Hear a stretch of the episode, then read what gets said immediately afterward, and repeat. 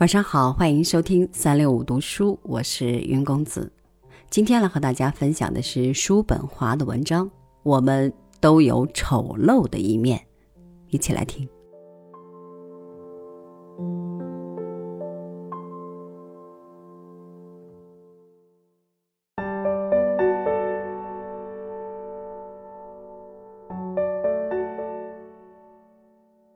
在骨子里头。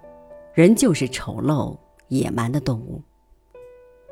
我们所见的人只是被绑上了绳索，被驯服了，这种情形就叫做文明教化。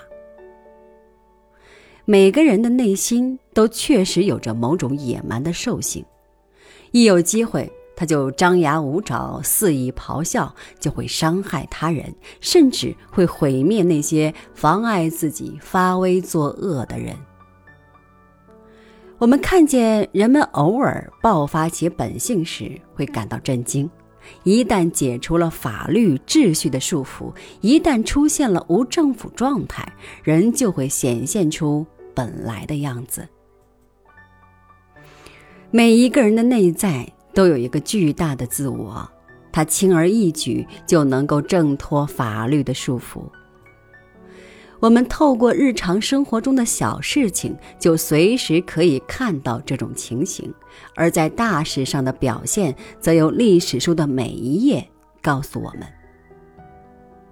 与人性中这种无限的自我结伴而行的，还有我们每一个人心中多多少少都有的憎恨、愤怒、极目、怨恨和恶意。这些憎恨、愤怒。极目、怨恨和恶意郁积在胸中，就像储存在毒蛇牙泡里的毒液，时机一到就会喷发而出。到了这个时候，人就是一个挣脱了镣铐、肆无忌惮的咆哮发作的魔鬼。如果没有适宜的机会发作一番，那到最后就只能抓住最微小的机会。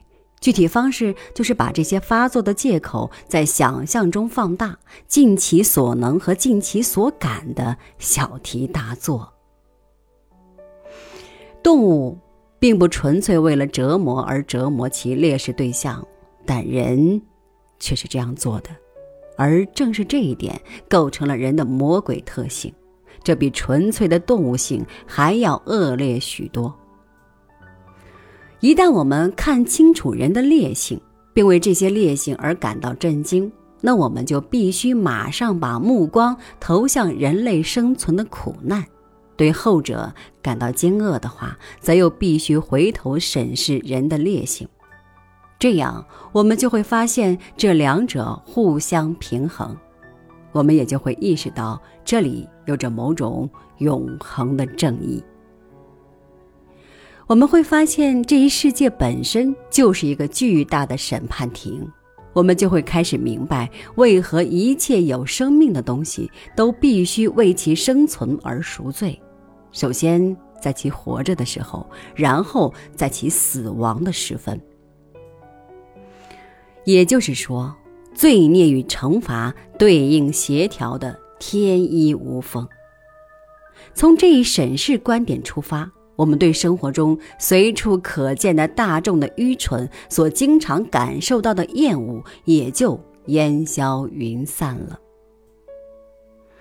在佛教的轮回里面，人之苦难、人之性恶与人之愚蠢相互对应的，毫厘不爽。